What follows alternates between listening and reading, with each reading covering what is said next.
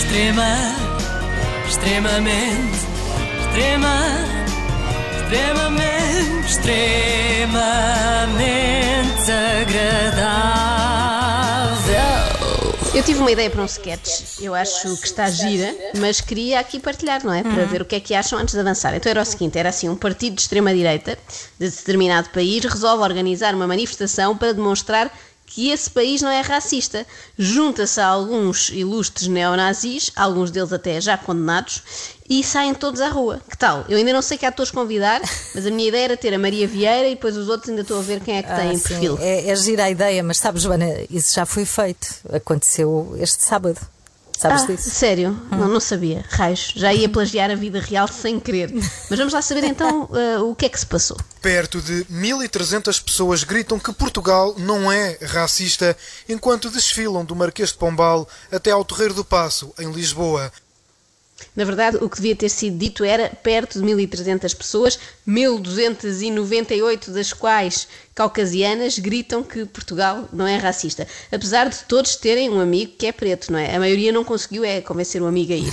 Isto é estranhíssimo por várias razões, mas desde logo porque as manifestações costumam ser para reivindicar qualquer coisa, não é? Não é só para fazer uma afirmação. Isto faz tanto sentido como uma manifestação chamada Portugal não é uma província de Espanha, ou Portugal é o maior produtor de cortiça do mundo. Ok, mas não vale a pena fazer uma manifestação por causa disto. Eu assim fico com a ideia de que o Chega queria de facto reivindicar qualquer coisa, mas não teve coragem de dizer a frase até ao fim. O verdadeiro nome da manifestação era qualquer coisa como Portugal não é racista, mas nós achamos que devia ser.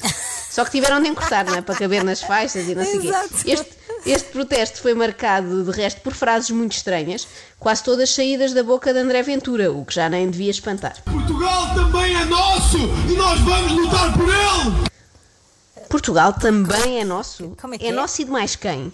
Este também dá a ideia de que há aqui uma disputa em curso, não é? Estamos a degladiar-nos por Portugal. Contra quem? Quem seria o louco neste momento a querer adquirir este país cheio de dívidas, não é? À beira-mar plantado. Isto é um negócio ruinoso. De repente, Ventura confundiu-se e achou que estava num daqueles protestos por Olivença, em que as pessoas dizem Olivença é nossa, É não é dos nossa. espanhóis, não é?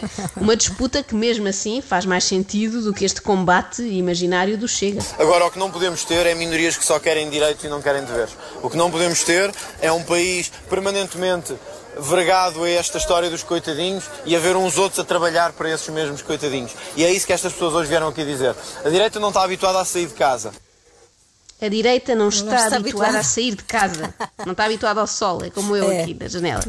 Eh, e por isso acredita nesta história dos coitadinhos, não é? Quando vê isto na televisão. Não, estou a gozar. A direita sai de casa, sim senhora, a direita vai à Comporta, vai a uma feira da Golgã, vai a Moledo, vai à Quinta do Lago. Não é, é a direita que o Ventura conhece, não é? Que é assim uma direita com menos glamour e, e menos estudos, digamos. Tenho muita pena que o Dr. Rui Rio e que o Francisco Rodrigues dos Santos estejam em casa em vez de estarem aqui. Talvez não sejam direita mesmo. Talvez seja uma espécie de direita fofinha. Direita, Direita fofinha, fofinha dizia também. André Ventura. É um novo conceito inaugurado por ele, como se a direita agressiva fosse uma direita muito melhor, não é? Mas o que é que o Chega pretende afinal? Que propostas concretas é que tem? É que nunca se percebe ao certo. Muitos diziam que já não havia direita capaz de sair à rua. Pois nós deixamos hoje um aviso. Sempre que a esquerda sair à rua, nós sairemos a dobrar na semana a seguir. Ok, estamos numa competição para para ver quem sai mais à rua, o que é Bem, ótimo e em faz sentido, é? Covid-19. Claro, faz sentido. sim, sim, é o que se recomenda. Mas à partida, eh, digo já que nem direita nem esquerda vão ganhar. Os clientes da Primark de Matosinhos dão uma abada a ambas. Não andámos a fazer figuras tristes como outros andaram a fazer na rua. O, o André tem de rever o seu conceito de figura triste, já que desfilou todo o tempo ao lado de uma artista conhecida como Parrachita. É verdade, quase não se via, atrás da enorme faixa a dizer Portugal não é racista, mas Maria Vieira estava lá.